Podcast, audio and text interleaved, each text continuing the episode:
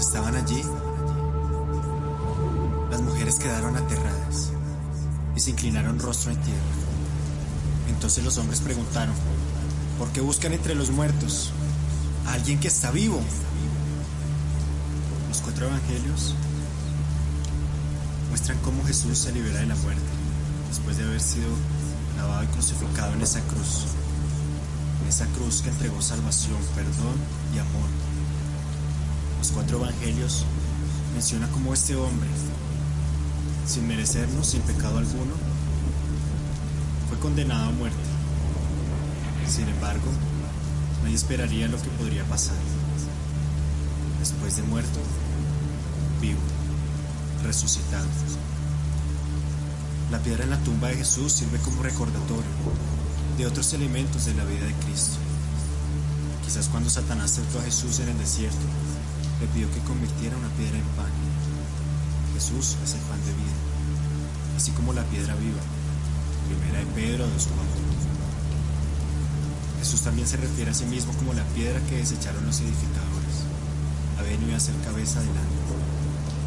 De ser necesario, las piedras clamarían, proclamando a Jesús, Rey de Reyes. Lucas 19. Jesús compareció ante Pilato, quien se sentó en el tribunal, el ensolado. Por lo tanto, no es sorprendente que una piedra pueda vivir y pueda servir como una parte importante de la tumba de Cristo.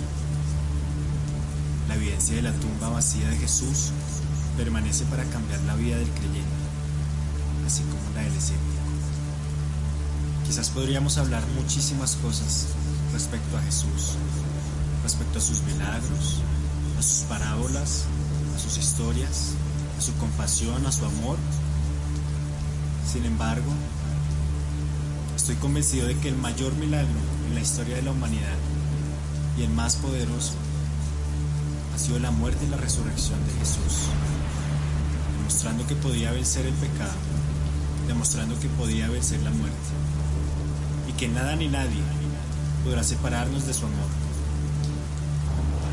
La resurrección es de vital importancia por varias razones. Jesús cumplió su promesa de levantarse entre los muertos, por lo cual podemos creer que Él cumplirá todas sus otras promesas. La resurrección nos asegura que el gobernador del eterno reino de Dios será el Cristo viviente. Y no es una idea, ni una esperanza, ni un sueño, ni una ilusión. Es real. Al levantarse de la muerte, Cristo nos asegura que también resucitaremos. El poder de Dios que levantó el cuerpo de Cristo de la muerte está vigente para traer de nuevo a la vida nuestra moralidad y nuestra espiritualidad que estaban muertas, cambiándonos y haciéndonos crecer. La resurrección es parte esencial del testimonio de la iglesia ante el mundo. No lo olvides. Nosotros no solo contamos lecciones de la vida de un buen profesor, sino que proclamamos la realidad de la resurrección de Cristo Jesús.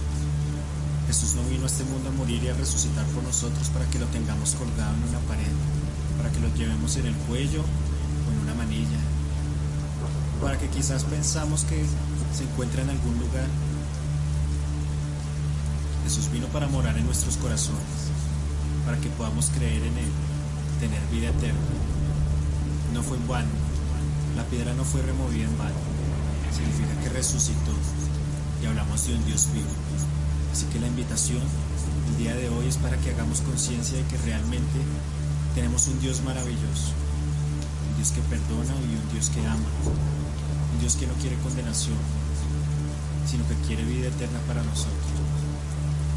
La historia de Jesús es la única serie, la única película, la única historia que no tiene fin. Por eso, a la muerte Él venció. La tumba abierta está.